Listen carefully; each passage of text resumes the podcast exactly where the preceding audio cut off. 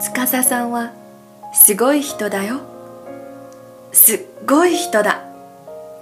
私の自慢の音です。初めて会った日のことを覚えていますか？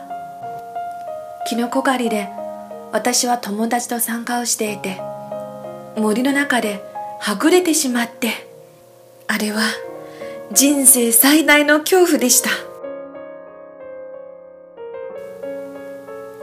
絶望の中現れた司さんは優しくて頼もしくて理想の人だって思いました。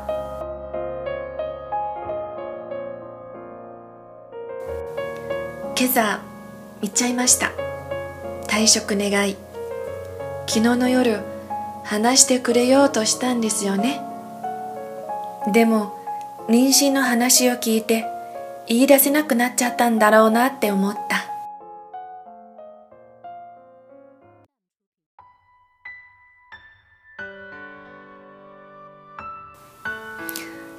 司さんの良さが分かんない会社なんか辞めてもいいです。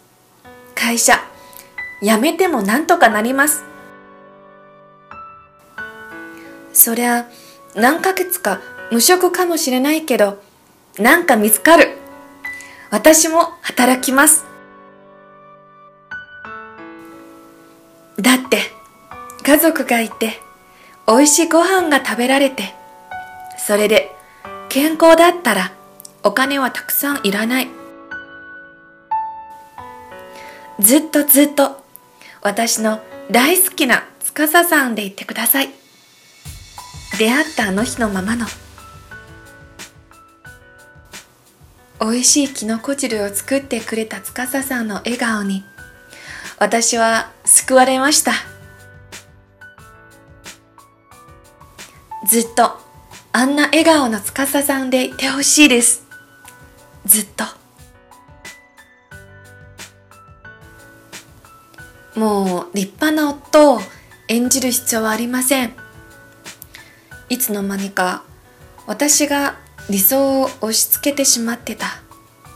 司さんに無理をさせてしまってた。本当にごめんなさい。理想とかもうどうでもいいです。優しすぎて損することがあったっていい。だって司さんだもん。